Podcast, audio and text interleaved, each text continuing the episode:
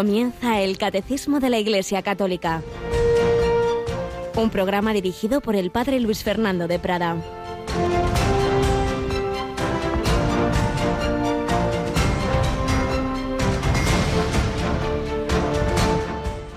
Dijo Jesús a sus discípulos, muchas cosas me quedan por deciros, pero no podéis cargar con ellas por ahora. Cuando venga Él, el Espíritu de la verdad, os guiará hasta la verdad plena. Alabado sean Jesús, María y José. Muy buenos días. En este 25 de mayo de 2022 se nos va acabando el mes de mayo, se nos va acabando el tiempo pascual, se nos va acabando este ciclo realmente de tres meses que ha sido la cuaresma, la Semana Santa y el tiempo pascual, pero el fruto de todo ello es precisamente la comunicación de la vida de Dios a cada uno de los hombres redimidos por Cristo, pero que abran la puerta, porque el Señor nunca fuerza. Y esa comunicación es lo que ocurrió de esa manera eclesial en Pentecostés, comunicación de la vida divina, del Espíritu Santo, el don de Dios, que en definitiva entrar ahí en la Santísima Trinidad. Y a cada uno de nosotros, pues cuando la gracia del Señor en sus caminos misteriosos y providenciales llama a nuestro corazón y de una manera segura, cierta, eficaz y comunitaria en los sacramentos. Y también a la Iglesia guiándola, porque Jesús, como buen maestro, como buen pedagogo, les decía a los apóstoles que no podían aprender todo en ese tiempo, cada cosa tiene su momento, muchas cosas me quedan por deciros, pero no podéis, no podéis todavía con, con todas ellas, no podéis, ya, ya llegará el momento. Y entonces vendrá el Espíritu de la verdad en el sentido no que no estuviera ahí, sino en el sentido de que aún no se había comunicado plenamente y Él os guiará hasta la verdad plena. Y es que el Señor nos envía, el Padre nos envía al primer misionero que es su Hijo, el Padre y el Hijo nos envían al Espíritu Santo, el Padre, el Hijo y el Espíritu Santo guían a la Iglesia y la van conduciendo, os guiará hasta la verdad plena.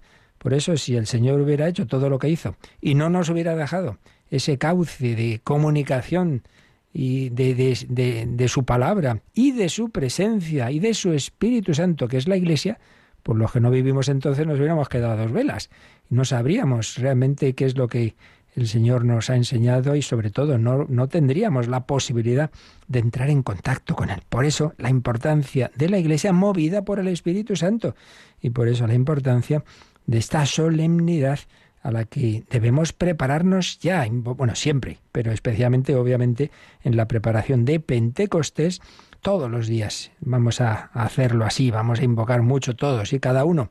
También lo haremos comunitariamente en la radio, pero cada uno de vosotros, ven, ven Espíritu Santo, sin ti estoy frío, sin ti todo es árido, sin ti me flaquea la fe. Ven, ven Espíritu Santo, llena los corazones de tus fieles y enciende en ellos el fuego de tu amor, ese espíritu de la verdad y el espíritu del amor. Ilumina nuestra mente y enciende nuestro corazón.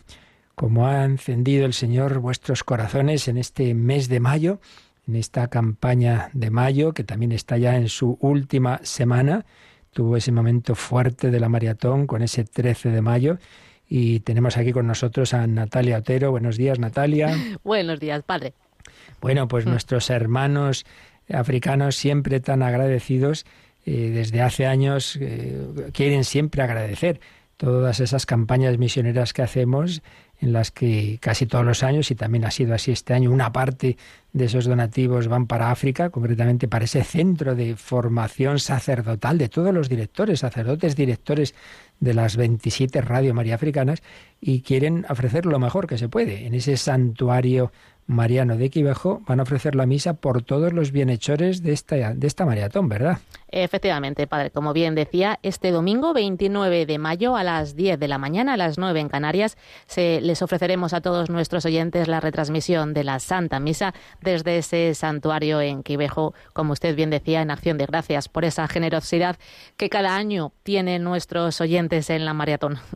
Así es, y ellos, pues en efecto, van a ofrecerla por todos esos donantes. Pero recordamos que estamos en la última semana de la campaña de mayo, esta vez ya en esa fase, digamos, nacional, porque si siempre queremos ayudar a naciones más pobres, no faltaría más, no podemos olvidarnos de que aunque no seamos tan pobres materialmente como, como, como África, como Líbano, etcétera, sí que lo somos espiritualmente, seguramente más. Y por eso necesitamos llevar Radio María a toda España y para eso necesitamos también esa vuestra ayuda. Oraciones primero para que surjan las oportunidades de adquirir frecuencias, pero es que están surgiendo algunas de esas oportunidades y para ello necesitamos también vuestra ayuda. Por eso esta última semana, no os olvidéis, ese donativo también es necesario. De hecho, mucha gente buena que aportó a la maratón dice, no, no, y yo ahora también para España. Pero sobre todo, siempre los recordamos, aquellos que nunca se han hecho parte activa de este proyecto, pues les pedimos ese esfuercito que puede ser mínimo, puede ser ese gesto de, un euro, de dos, porque lo, lo, importante no es la cantidad, sino el decir yo también quiero poner mi granito de arena. Y os recordamos también que en ese teléfono al que podéis llamar a partir de las 9 de la mañana o en esa web radiomaria.es para hacer vuestros donativos también ahí podéis hacer los encargos de nuestras recopilaciones y justamente lo que estamos explicando aquí en el Catecismo de la Iglesia Católica, toda esa primera sección que vimos de fundamentos de la liturgia, pues ya está preparada en dos DVDs o en un pendrive y recordamos ahora Natalia pues en qué consiste esa recopilación para el que quiera luego después durante el día o a través de la web ahora mismo encargarla, pues si te parece oímos la cuña que preparó nuestra compañera Cristina. Escuchamos. ¿Qué es la liturgia? ¿Quiénes la celebran? ¿Es inmutable o tiene elementos variables? El padre Luis Fernando de Prada ha ido respondiendo a estas y otras muchas cuestiones semejantes al explicar los fundamentos de la liturgia según el catecismo de la Iglesia Católica. El culto cristiano no hay que olvidar nunca que su sujeto es Cristo resucitado, que el que está hablando con el Padre, el que está alabando al Padre, el que está dándole gracias, el que, el que está en esa comunicación con el Padre es Cristo, pero Cristo no se incorpora a él. Por Cristo, En estas catequesis se exponen también el origen, orden y necesidad de los sacramentos, así como numerosos aspectos muy útiles para comprender mejor las celebraciones litúrgicas, los signos y posturas, el papel de las palabras, acciones, música y silencio, el sentido de las imágenes, la consagración del tiempo semanal en torno al domingo y de las etapas del año a lo largo de los tiempos litúrgicos, los lugares sagrados y sus componentes, cómo rezar la liturgia de las horas.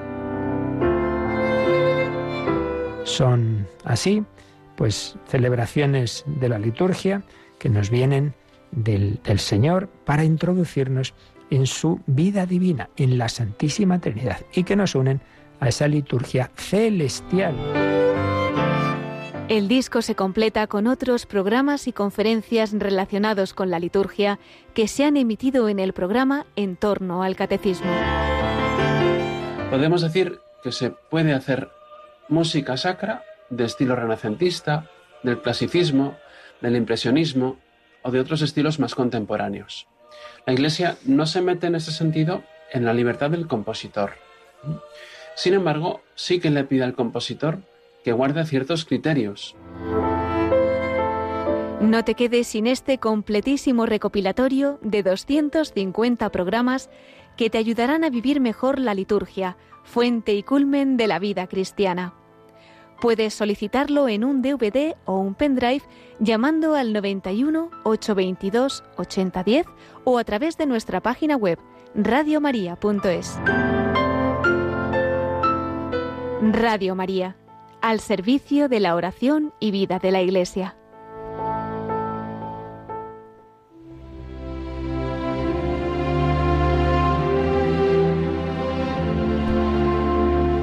San Ignacio de Loyola. Pues seguimos recogiendo retazos de la llamada autobiografía de Íñigo López de Loyola, al que el Señor fue guiando, su Espíritu Santo le fue iluminando transformando y convirtiéndole de, de ese hombre vanidoso y soberbio y lujurioso Íñigo en San Ignacio de Loyola. Y lo habíamos dejado en Italia, a donde había llegado confiando en Dios. Él había sentido muy pronto, cuando su conversión en Loyola, una llamada a ir a Tierra Santa, porque él quería seguir a Jesús y para ello y para conocerle y amarle veía la conveniencia de, de conocer esas tierras, quizá de quedarse allí. Él todavía no sabía cuál era exactamente el plan de Dios sobre él, su vocación. Sí, quería seguir a Cristo de cerca, pero no sabía cómo. Pero lo que sí sabía era el paso siguiente. Y ahí sacábamos esa enseñanza para nuestra vida, que por eso estamos leyendo esta autobiografía para aplicar a nuestra vida, cada uno según sus circunstancias, la enseñanza de que Dios no suele decirnos todo lo que va a pasar en nuestra vida, todos los, los pasos y etapas de ella, sino el paso que hay que dar ya, ahora. El siguiente ya te lo dirá. Fiémonos de Dios. Y es que lo importante es eso, todos somos peregrinos, como se llama a sí mismo Ignacio en esta autobiografía, el peregrino. Somos peregrinos, pero de la Jerusalén celestial, no necesariamente ojalá también pudiéramos alguna vez ir a Tierra Santa, pero sobre todo de la Jerusalén celestial. Él sentía esa llamada y quería llegar allí, pero confiando en Dios, no valiéndose de quién era, de esa familia importante que era muy conocida por mucha gente, no, no, todo eso lo ocultaba. No quería apoyarse tampoco en el dinero, quería crecer en la confianza en el Señor, en la providencia. Bueno, pues ya estaba en Italia después de aquella peripecia en aquella mala noche con aquellos soldados que quisieron violar a esas mujeres que iban también en el camino, y ya llega a Roma, un domingo de ramos, precisamente. Y sigue diciendo, donde todos, donde todos los que le hablaban, sabiendo que no llevaba dineros para Jerusalén, afirman, eh, le empezaron a disuadir la ida, afirmándole con muchas razones que era imposible hallar pasaje sin dineros. Mas él tenía una grande certidumbre en su alma que no podía dudar, sino que había de hallar modo para ir a Jerusalén. Pues lo de siempre. El mundo te dice, no, hombre, no, eso son idealismos del Evangelio, como a San Francisco de Asís, pero hombre, ¿cómo vas a vivir así de, de, la providencia? Pues eso es imposible. El mundo dice, no puede ser, hay que apoyarse en las cosas materiales. Bueno, pues habrá quien tenga que hacerlo, pero si a alguien, en este caso a Ignacio, el Señor le daba esa llamada, esa certeza de que iría a Jerusalén solo confiando en la providencia, ¿por qué vas tú a negar esa posibilidad? Como quien dice, no puede ser esta radio que se mantenga sin publicidad. Algo tendrán ustedes por ahí. Pues sí, eso, la confianza en la providencia. Pues sí, él estaba seguro de que llegaría. Y habiendo tomado la bendición del Papa Adriano VI, después se partió para Venecia, ocho días o nueve después de Pascua de Resurrección. Así que estuvo la Semana Santa en Roma y consiguió, hacía falta esa, esa licencia de la Santa Sede, esa bendición del Papa. Llevaba todavía seis o siete ducados, ya se ha ido a Venecia, los cuales le habían dado para el pasaje de Venecia a Jerusalén. Y él los había tomado. O sea, claro, él vivía de, limosna. Entonces, al saber que iba a Jerusalén, pues le dieron una, una cierta limosna y él los había tomado vencido algo de los temores que le ponían de no pasar de otra manera. O sea, que eso que le decían que no, que no puede ser, que necesitas dinero. Algo, algo, algo, pues se le quedó ahí, bueno, voy a quedarme con algo. Mas dos días después de ser salido de Roma, empezó a conocer que aquello había sido la desconfianza que había tenido y le pesó mucho de haber tomado los ducados y pensaba si sería bueno dejarlos. Madre mía, qué finura. Me he quedado con un poquito de dinero de lo que me han dado mendicando. Y estará bien quedarme con este dinero, es que no me fío yo de que Dios proveerá. Estaba pensando dejarlos. Mas al final se determinó de gastarlos largamente en los que se ofrecían que ordinariamente eran pobres. ¿Qué hizo al final con los ducados? Dárselo a los pobres. No está mal, ¿eh? El que es pobre, generoso con los más pobres. Es la dinámica evangélica, tan contraria al mundo. Le pides una limosna a alguien, hoy no, es que estamos en crisis. Pues a lo mejor precisamente si usted da al más necesitado, luego Dios cumplirá lo que dice el Evangelio. Dad y se os dará. Y así hizo San Ignacio, dio a los más pobres e hízolo de manera que cuando llegó a Venecia no llevaba más que algunos cuatrines, que aquella noche le fueron necesarios, algunos céntimos, vaya, muy poquito. ¿Y qué pasó en Venecia?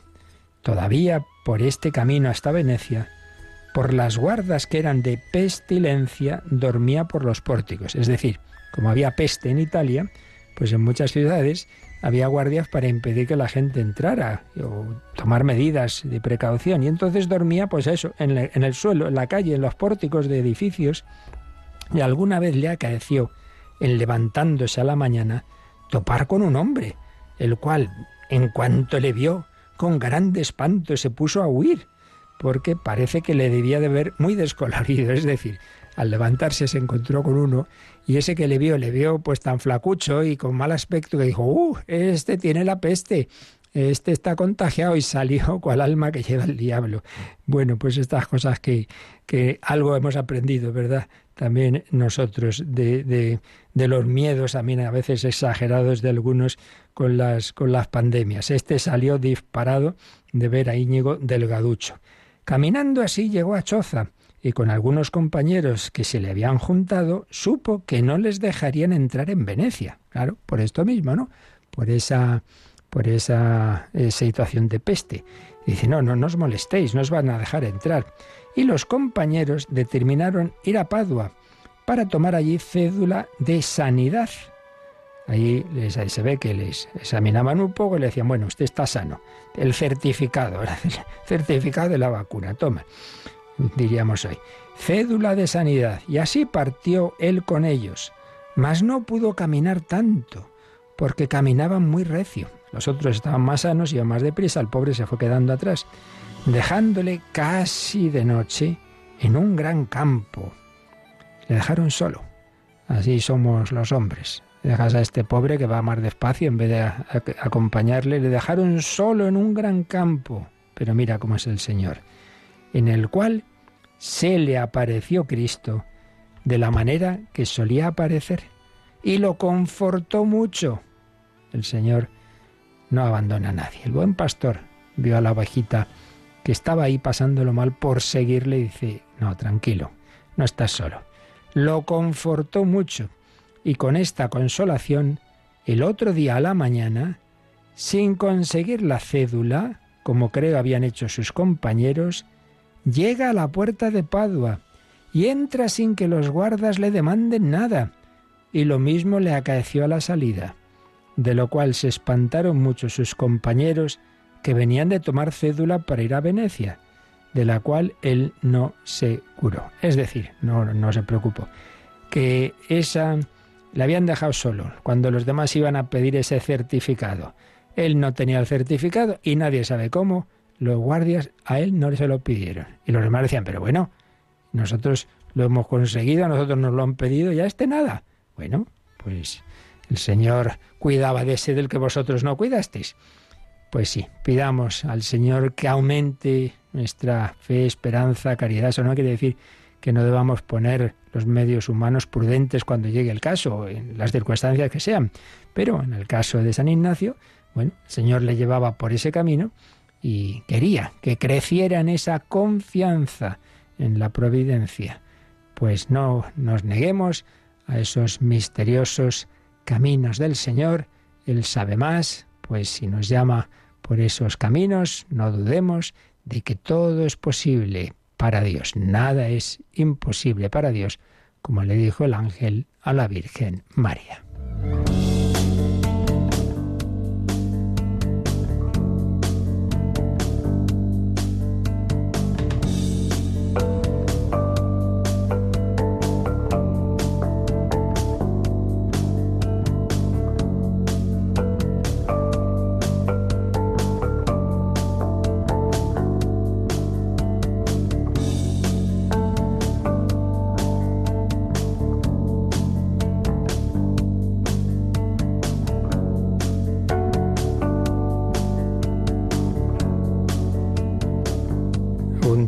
Que quiere meternos en su casa, en su familia, ser padre que podemos, podamos llamarle hijo, eh, nosotros sus hijos papá, y esa entrada en su vida divina, el camino ordinario, estamos viendo que es el bautismo.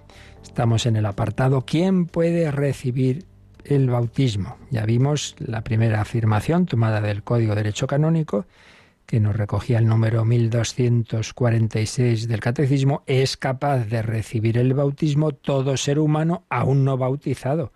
Y solo él, solo las personas humanas no bautizadas, porque si están bautizadas no se puede repetir el bautismo.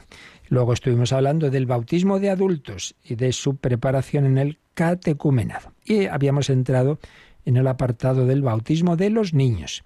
Y nos habíamos quedado en el primer número, pero no lo acabamos de comentar, que trata del bautismo de los niños, que es el 1250. Así que, Natalia, vamos a releer este 1250 puesto que nacen con una naturaleza humana caída y manchada por el pecado original, los niños necesitan también el nuevo nacimiento en el bautismo para ser librados del poder de las tinieblas y ser trasladados al dominio de la libertad de los hijos de Dios, a la que todos los hombres están llamados.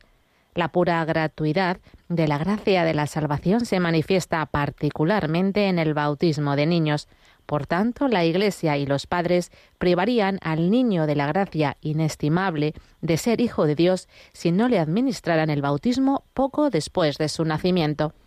Bueno, pues aquí viene el texto clave sobre el bautismo de los niños. Sí, todos los seres humanos, niños o mayores, necesitamos ser salvados por el fruto de la redención. Sí, Jesús nos ha salvado a todos en el sentido que ha ofrecido a todos la medicina, sí, pero hay que tomarla. Y esa medicina se nos comunica como camino ordinario por los sacramentos, el primero y principal de los cuales es el bautismo. Por eso, como tal, necesario para la salvación. Otra cosa es la típica pregunta que una y otra vez surge, bueno, y los que no han tenido culpa y tal, bueno, recordemos lo del bautismo de deseo, pero siempre de una manera o de otra, tiene que haber una referencia a ese deseo de seguir los caminos que Dios mismo, que sabe más que nosotros, como es natural, ha establecido. Y ese camino es tocarnos, por así decir, con su gracia a través de instrumentos eh, humanos y cercanos, porque es la dinámica de la encarnación.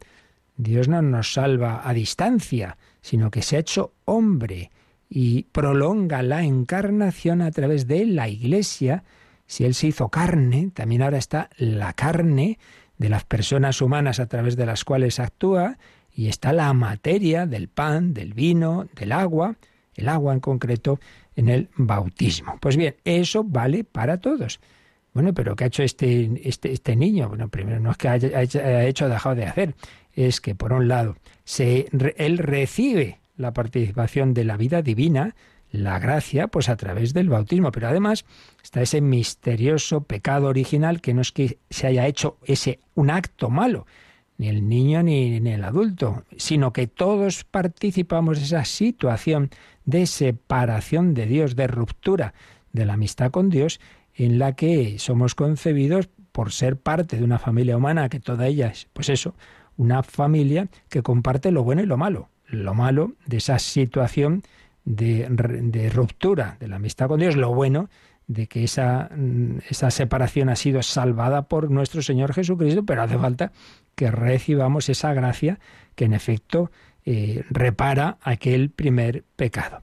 Este texto del Catecismo cita, ya lo leímos, pero vamos a releerlo también, eh, un fragmento de la carta de San Pablo a los colosenses. El capítulo primero de los colosenses, un texto precioso dice San Pablo a los cristianos de entonces y a nosotros. De esa manera vuestra conducta será digna del Señor, agradándole en todo, fructificando en toda obra buena y creciendo en el conocimiento de Dios, fortalecidos plenamente según el poder de su gloria, para soportar todo con paciencia y magnanimidad, con alegría, dando gracias a Dios Padre, que os ha hecho capaces de compartir la herencia del pueblo santo en la luz. Y aquí viene el versículo clave relativo al, al bautismo. Él nos ha sacado del dominio de las tinieblas y nos ha trasladado al reino de su, del Hijo de su amor, por cuya sangre hemos recibido la redención, el perdón de los pecados.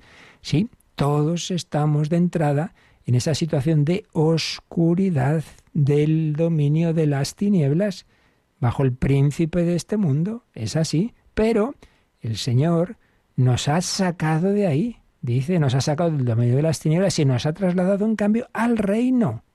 No al del príncipe de este mundo, sino de Cristo Rey, al reino del Hijo de su amor, por cuya sangre hemos recibido la redención, el perdón de los pecados, esa salvación de esa situación de separación de Dios, que de por sí culminaría en la separación eterna de Dios que llamamos infierno, es lo que Jesucristo ha reparado con su redención, un sí humano hasta la muerte y muerte de cruz, que ha reparado todos nuestros noes, porque es el sí humano de una persona divina cuyos actos tienen un valor infinito. Y eso es un regalo. Pero el regalo lo menos que hay que hacer es acogerlo y se acoge recibiendo la gracia de Dios en los sacramentos. Por eso, ya habíamos visto también el marginal 403 sobre el pecado original, no vamos a repetir aquello, pero no habíamos visto otro número que nos sugiere el catecismo, como estamos hablando, dice eh, aquí a la mitad de este número 1250, la pura gratuidad de la gracia, casi redundancia, ¿no? Gratuidad y gracia, la pura gratuidad de la gracia de la salvación se manifiesta particularmente en el bautismo de niños. Pues claro, ¿qué ha hecho el niño? Nada, nada, y sin embargo se le da un regalazo, la vida de Dios, la vida divina. Pues es que es así. Es que te crees que tú te has merecido ser bautizado, te crees que tú te mereces ir al cielo, nadie lo merecemos. Es gracia, es gratuidad, es regalo.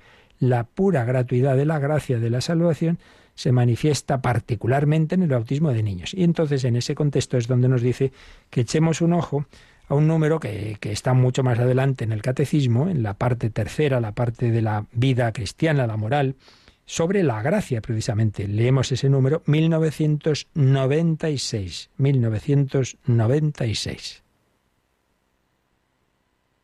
Va, dime un segundito, padre. ¿Lo tienes por ahí? Sí.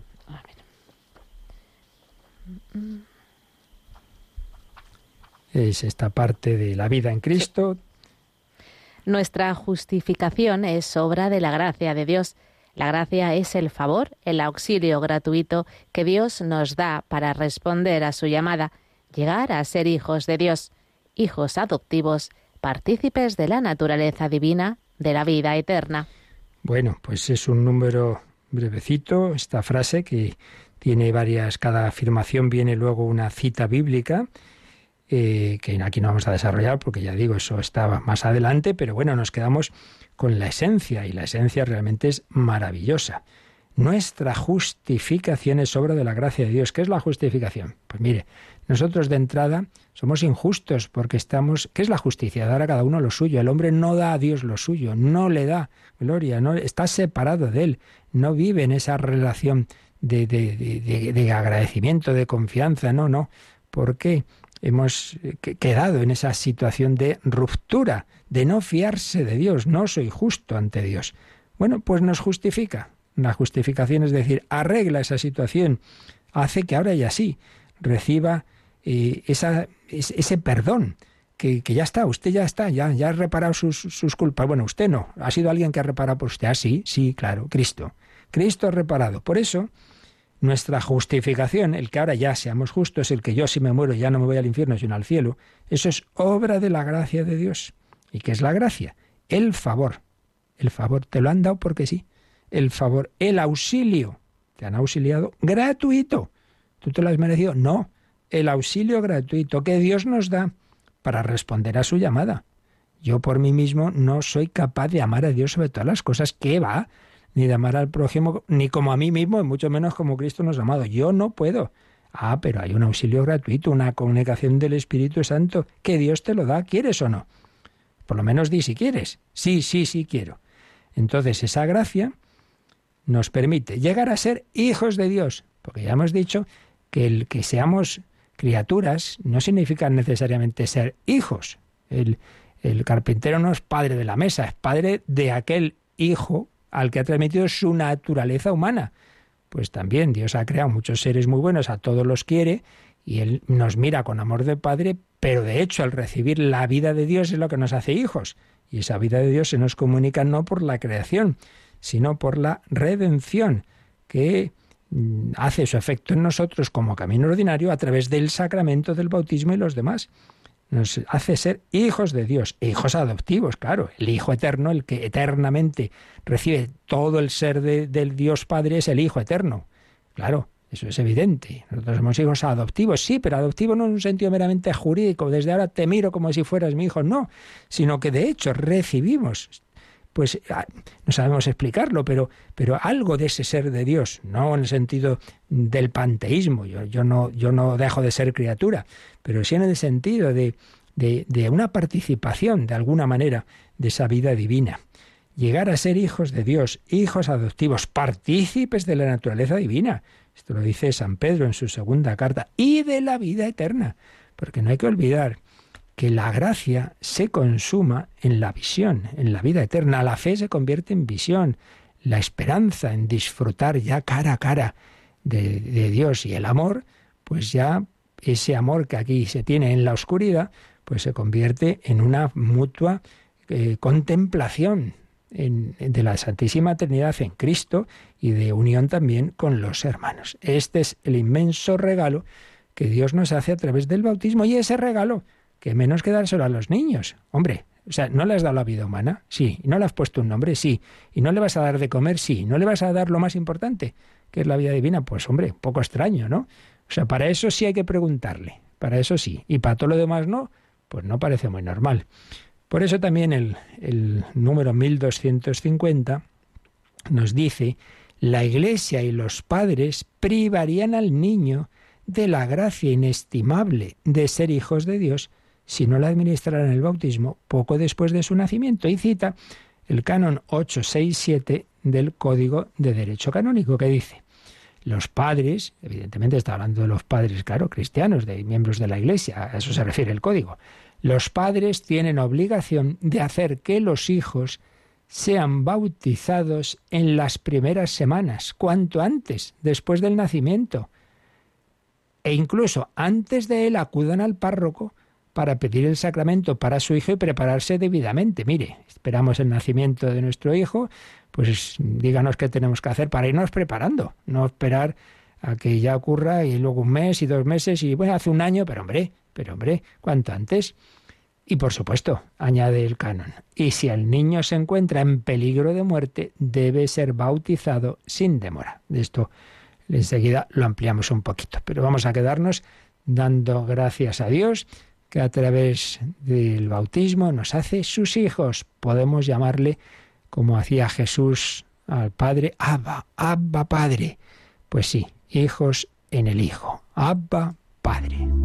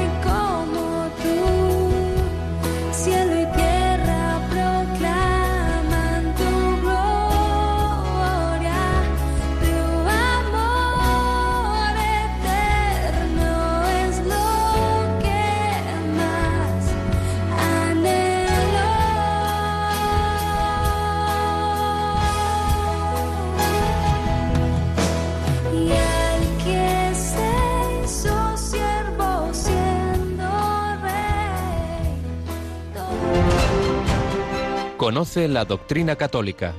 Escucha el catecismo de 8 a 9 de la mañana, de 7 a 8 en Canarias. Y los sábados a la misma hora profundizamos en los temas tratados en el programa En torno al catecismo.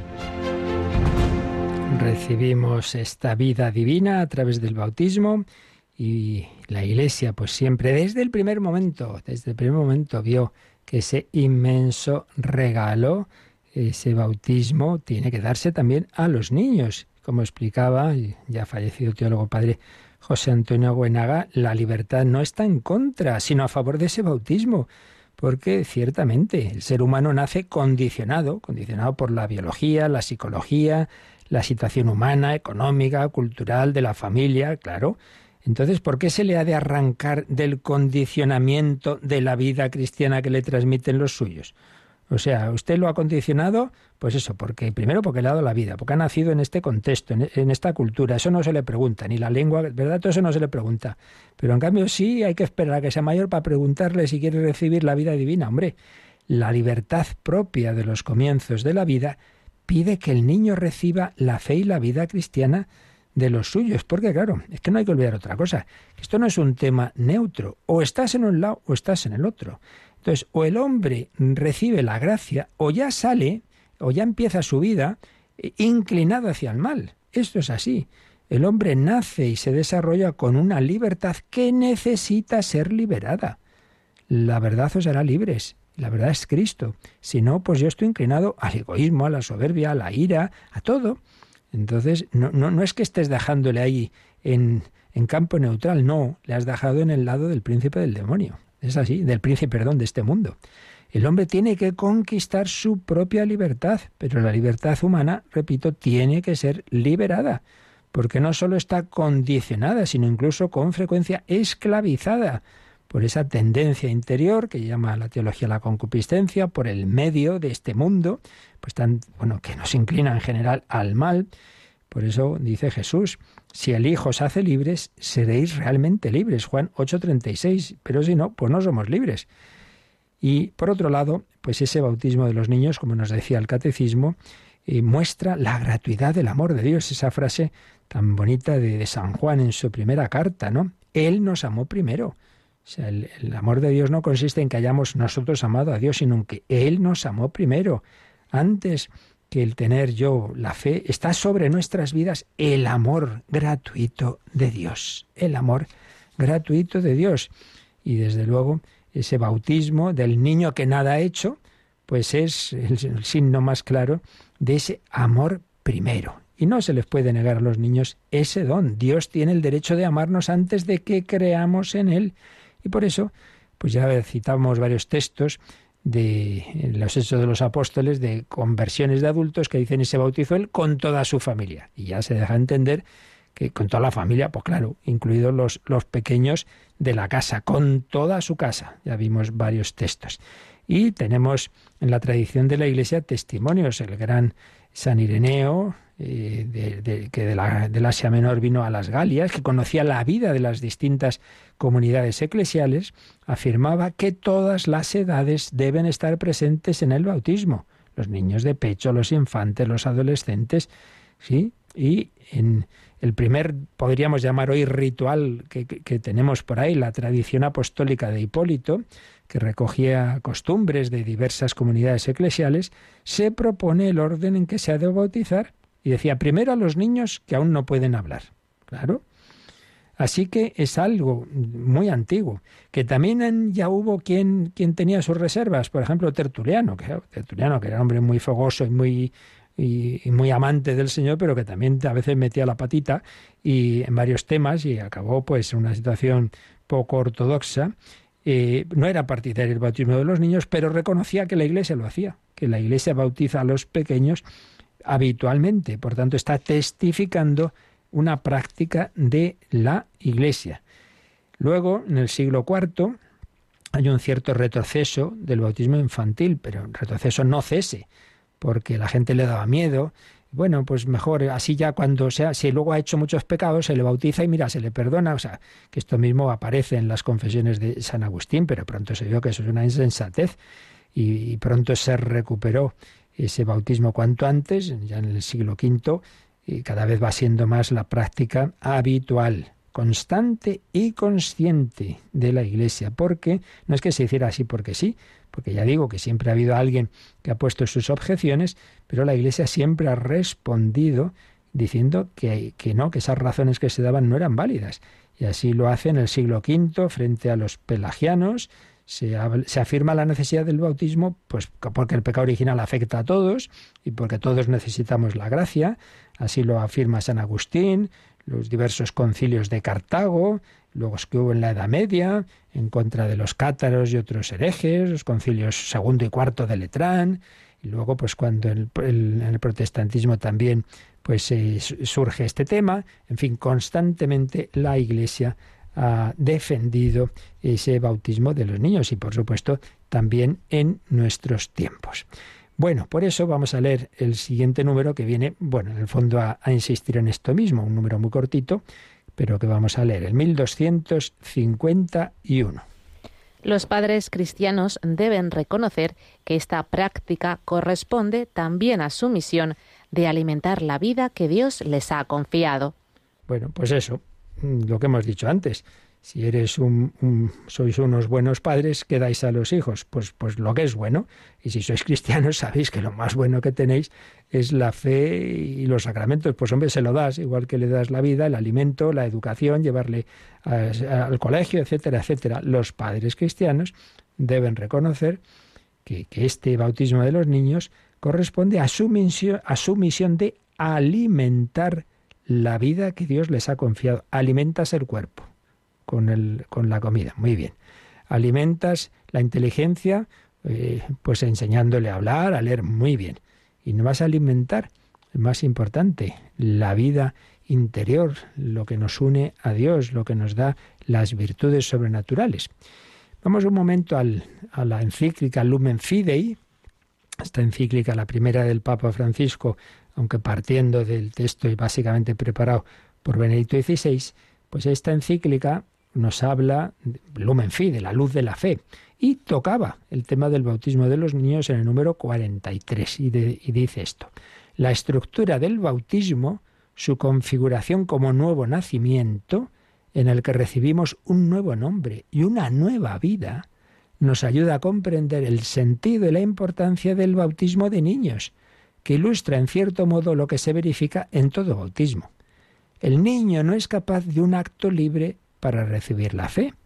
No puede confesarla todavía personalmente y precisamente por eso la confiesan sus padres y padrinos en su nombre. La fe se vive dentro de la comunidad de la Iglesia, se inscribe en un nosotros comunitario. Claro, es verdad, ya habíamos visto que el bautismo es posible en alguien que, se ha convertido, alguien que cree. Sí, creo, entonces me bautizo. Ah, pero entonces el niño todavía no hace un acto de fe. No, pero lo, pero también está esa dimensión que tanto se nos olvida comunitaria, comunitaria. Entonces alguien tiene que responder ciertamente de la educación en la fe de ese niño. Por eso eh, hace falta esa, esa, respuesta o de los padres o de los padrinos o de alguien que en su que va a hacer su tomar su puesto para educar a ese niño para porque la fe se inscribe en un nosotros comunitario, no caigamos en el individualismo. sigue diciendo la encíclica. Así el niño es sostenido por otros, por sus padres y padrinos, y es acogido en la fe de ellos, que es la fe de la Iglesia, simbolizada en la luz que el Padre enciende en el cirio durante la liturgia bautismal. Esta estructura del bautismo destaca la importancia de la sinergia, de, de, la colaboración entre la Iglesia y la familia en la transmisión de la fe. A los padres corresponde, según una sentencia de San Agustín, no sólo engendrar a los hijos, sino también llevarlos a Dios. Aquí está la clave. No solo engendrarlos, sino llevarlos a Dios, para que sean regenerados como hijos de Dios por el bautismo y reciban el don de la fe. Claro, ¿en dónde termina? ¿Cuál es el objetivo último de, de unos padres cristianos con sus hijos? Que sus hijos lleguen al cielo. Entonces, unos padres que han eh, dado lo mejor a sus hijos y, y, que tantas veces, bueno, tantas, no, no tantas, por, pero en fin, de vez en cuando ocurre que perder, que, muere un hijo eh, de niño, de, de joven, oye, si ese hijo ha muerto en esa amistad con Cristo, es doloroso, nadie lo va a negar. Pero puedes estar tranquilo, tu misión se ha cumplido. En cambio, si muere muy mayorcito y, y eso, bastante más adelante, pero no habiendo sido precisamente alguien que ha amado a Dios y al prójimo, alguien que ha muerto en la amistad con Cristo, eso sí que, eso sí que es trágico, mucho más que el otro. Así que misión de llevarlos a Dios, para que sean regenerados como hijos de Dios por el bautismo y reciban el don de la fe.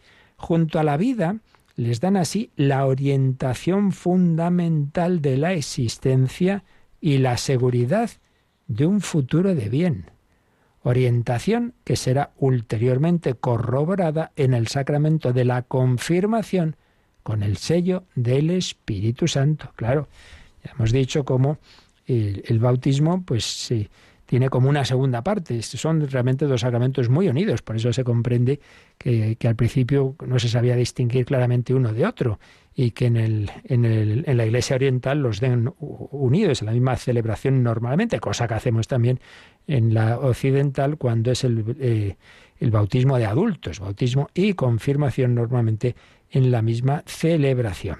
Pero bueno, la, la idea fundamental de este 1251 y que ha insistido este punto de la eh, 40, 43 de la Lumen Fidei es que los padres cristianos transmiten, alimentan la vida, no solo la vida eh, corporal, no solo la vida cultural o intelectual, sino también la vida de la gracia. Lo más importante, la vida de Dios, el vivir como hijos de Dios. Por tanto, esa dimensión que por un lado nos arraiga en Dios, por la fe, que nos pone un horizonte de deseo de vida eterna, y por otro lado nos da esa capacidad en germen, claro, esto tiene que ir creciendo, de amar, de amar a Dios y de amar al prójimo, y no amarme a mí mismo por encima de todo, ¿verdad?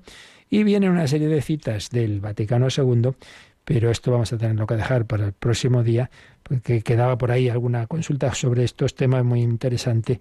Así que bueno, pues ya seguiremos eh, el próximo día con, con esas citas que insisten en esa importancia de la misión de los padres, de no conformarse solo pues con esos eh, aspectos materiales y humanos de la educación, sino ante todo y sobre todo pues de, alimentar la vida espiritual de ese hijo que Dios ha puesto en su, a su cuidado, pero que no es de ellos, es de Dios, es de Dios.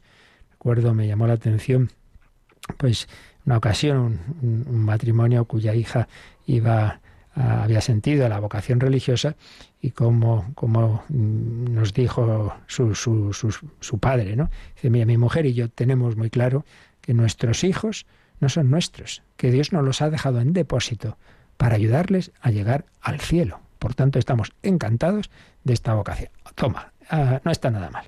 No es precisamente lo más habitual hoy día oír ese tipo de comentarios. Pues pedimos al Señor su gracia, vamos a darle gracias, vamos a glorificarle. Hemos sido introducidos en la Trinidad para glorificar al Padre, al Hijo, al Espíritu Santo, para vivir en la alegría, en el agradecimiento, eh, con un corazón filial y fraternal. Y aparte a una consulta que quedaba pendiente, si os dais prisita, pues alguna más podremos responder y ahora nos recuerdan cómo. Participa en el programa con tus preguntas y dudas. Llama al 91005 9419. 91005 9419. Puedes escribir un mail a catecismo arroba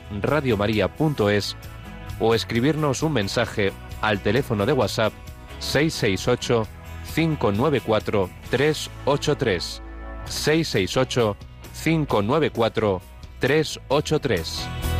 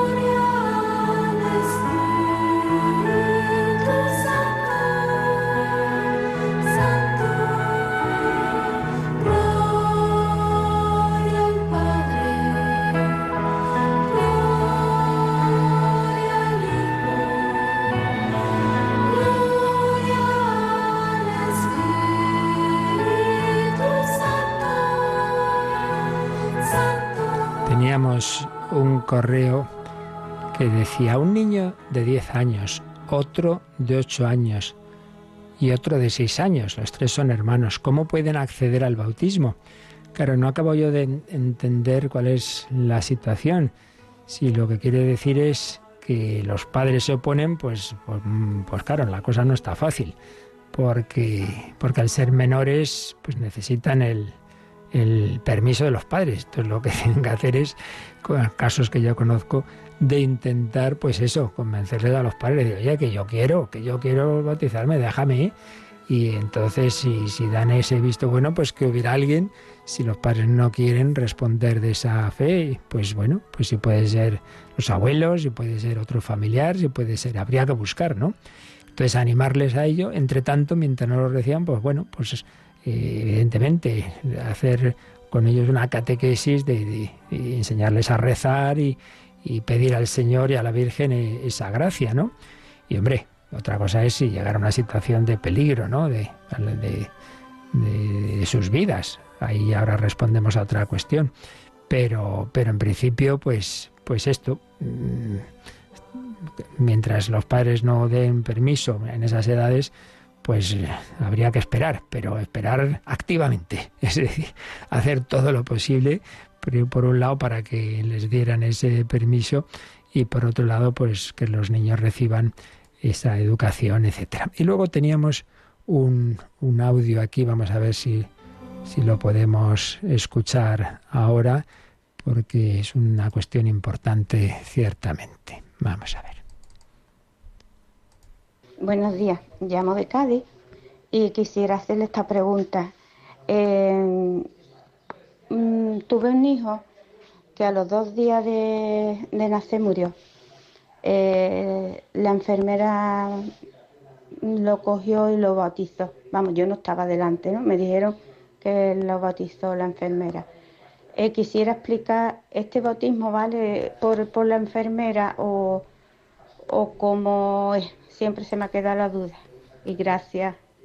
Pues estate muy tranquilita porque por supuesto, por supuesto que sí, sí, la enfermera, de hecho esto viene a continuación, eh, lo vamos a ver pronto, quién puede bautizar. Entonces es verdad que el ordinario, el ministro ordinario del bautismo es el sacerdote o el diácono, pero en caso de peligro de muerte, como es el caso, pues puede, puede perfectamente bautizar cualquier persona, incluso, incluso, incluso no cristiana o no católica, siempre que sepa que la Iglesia hace esto, entonces hacerlo con la intención con que lo hace la Iglesia. En este caso, pues se ve, gracias a Dios, que esa enfermera tenía esa formación, entonces hizo, entiendo, claro, lo esencial del bautismo, que es derramar el agua y decir yo te bautizo en el nombre del Padre y del Hijo y del Espíritu Santo. Entonces ese niño quedó bautizado. Si luego no hubiera muerto, si se hubiera recuperado, de hecho conozco también un caso reciente de un niño que está en peligro de muerte, entonces lo bautizaron de urgencia en el hospital y luego ha salido adelante, gracias a Dios. Entonces, ¿qué se hace? Pues ya está bautizado. Entonces lo único que se hace es en una ceremonia en que se completan los demás ritos, porque recordaréis que estuvimos viendo toda la celebración. Entonces, lo esencial es eso, es el, agua y yo te bautizo en el nombre del Padre, o sea, la invocación de la Trinidad. Eso es lo esencial. Pero eh, si luego, ya digo, se puede eh, completar la, celebración con la, la, unción del óleo de los catecúmenos, con la, con la crismación, el santo crisma, con la entrega de la vela, en fin, todos los demás ritos, pero que son complementarios, no son, no son esenciales. Por tanto, el niño, entiendo seguro que sí, que la enfermera pues así lo hizo, con esa intención y que haría lo que hay que hacer, el agua y la, y la invocación de la Trinidad, y por tanto el niño quedó bautizado. Por tanto, dentro de, de, que siempre es traumático, ¿no? Perder a un niño, no faltaría más, que esto ocurría antes en otros tiempos, madre mía, la mortalidad infantil era eh, más bien lo raro, el porcentaje era casi la, la mitad, o pues no sé, yo no sabría decir ahora, pero mucho, mucho, ¿no? Pero realmente dentro de, de esa situación dolorosa, estate muy tranquila, porque lo que decía antes, no fue inútil, no, no, tienes un, un niño en el cielo. Santa Teresita, la familia de Santa Teresita del Niño Jesús, eran cinco hermanas, pero tenían otros cuatro en el cielo. Y ella, porque había eso, había muerto prontito, y ella experimentaba, lo, contaba, ¿no? Más de una ocasión, la intercesión de sus hermanos en el cielo. Así que mucha confianza. Bueno, se nos ha ido el tiempo, nos quedaban algunas cuestiones más, pero bueno, bueno, también nos quedan mm, los programas que Dios nos conceda. Os recuerdo que desde las 9 ya está abierto ese 91 822 8010 que seguimos en campaña que necesitamos ahora para esta fase para España para extender Radio María.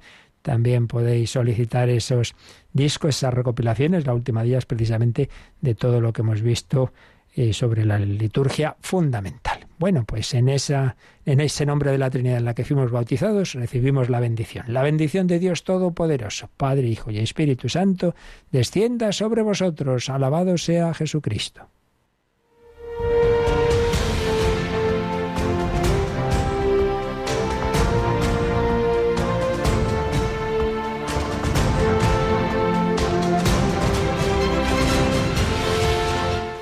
Han escuchado en Radio María el Catecismo de la Iglesia Católica.